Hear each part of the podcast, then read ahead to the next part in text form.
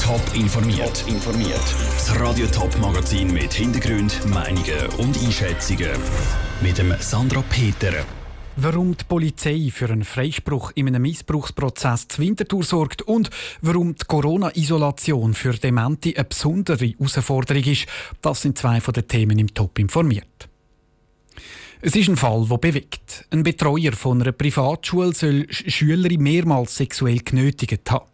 Darum ist er vor dem Bezirksgericht Winterthur gestanden. Das hat der Beschuldigte aber freigesprochen, berichtet der Landbot. Der Grund, die Polizei hat das Mädchen zu fest suggestiv befragt. Vivian Sasso, du hast dich mit dem Fall auseinandergesetzt.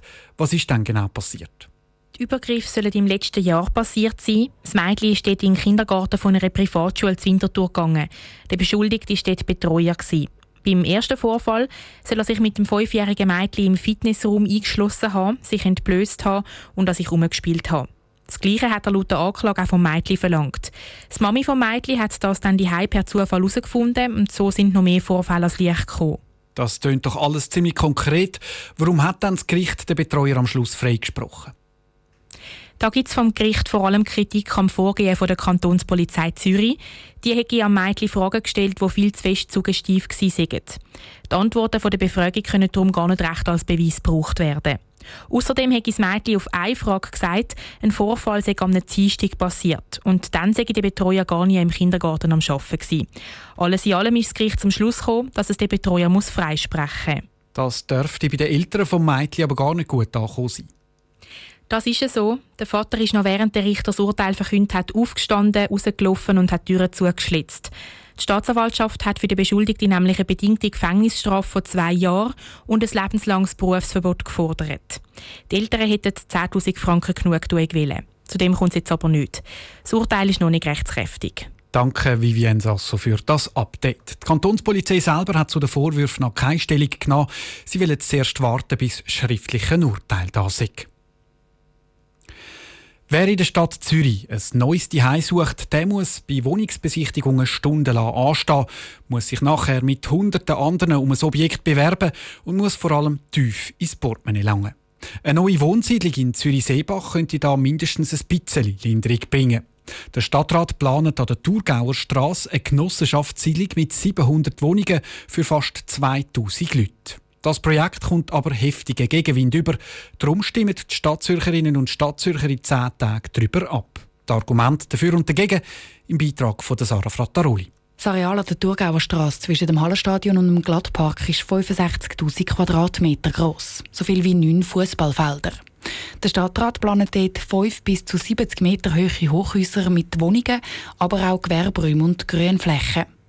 Der zuständige Stadtrat André Odermatt ist überzeugt, die Pläne sind zukunftsgerichtet. Mit Schule, mit Park und mit den Verbesserungen, die eigentlich auch der Gemeinderat noch reingebracht hat, ist das Projekt ja noch grüner geworden. Und das ist sozial, mit dem preisgünstigen Wohnungsbau und eben ökologisch, mit der intensiven Begrünung.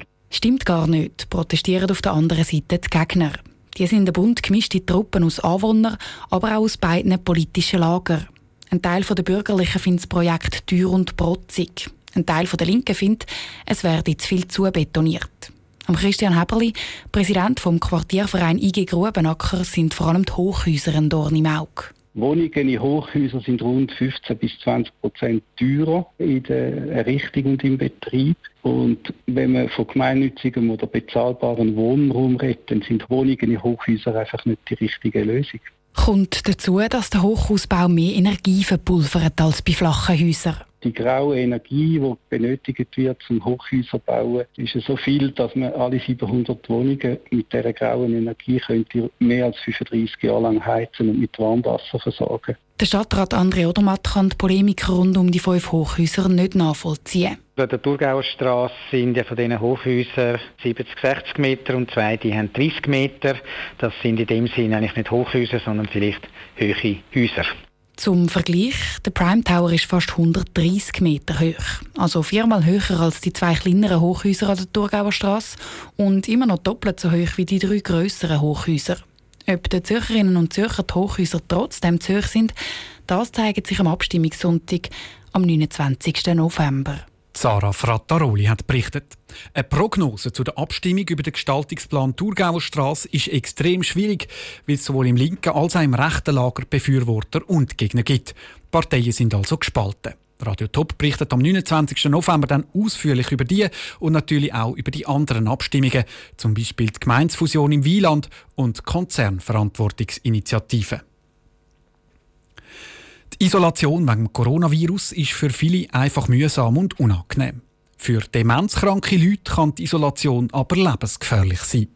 Die Corona-Schutzmaßnahmen haben nämlich gerade für demenzkranke Leute und ihre Angehörigen grosse Folgen. Der Beitrag von Dominik Meyerberg. Das Leben eines demenzkranken Menschen wird ein bisschen eingeschränkter. Während man zuerst ein paar Sachen vergisst, brechen später die Erinnerung an ganze Lebensabschnitte oder Fähigkeiten weg. Häufig ist das Einzige, was am Schluss noch bleibt, die Angehörigen.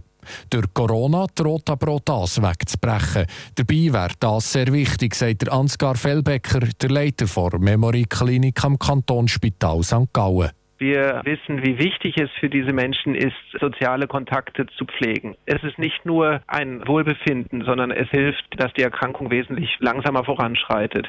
Soziale Isolation ist Gift für diese Patienten. Für Menschen mit Alzheimer kann die soziale Abschottung schlimmer sein als allenfalls an einer Corona-Infektion sterben.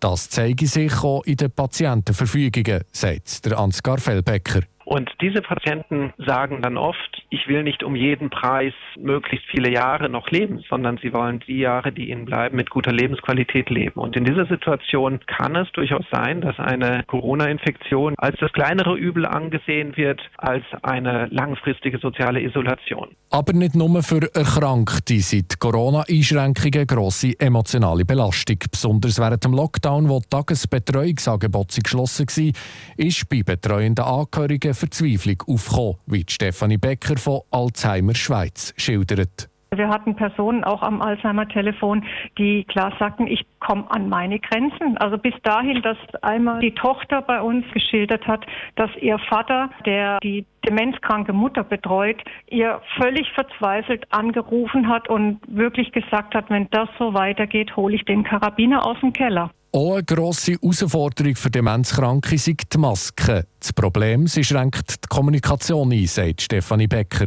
Es gibt Personen, die das nicht so sehr stört, aber es gibt sicherlich auch diejenigen, die mit dieser Maske sehr große Probleme haben. Wenn jemand ihnen begegnet mit der Maske, weil sie eben die Person nicht mehr erkennen, die Mimik, das Nonverbale ist grundsätzlich für Menschen mit Demenz enorm wichtig. Entscheidend für Stefanie Becker und auch für Ansgar Fellbecker ist es, dass Betroffene, Angehörige und Institutionen miteinander reden und gemeinsam individuelle Lösungen suchen. Informiert, auch als Podcast. Mehr Informationen gibt es auf toponline.ch.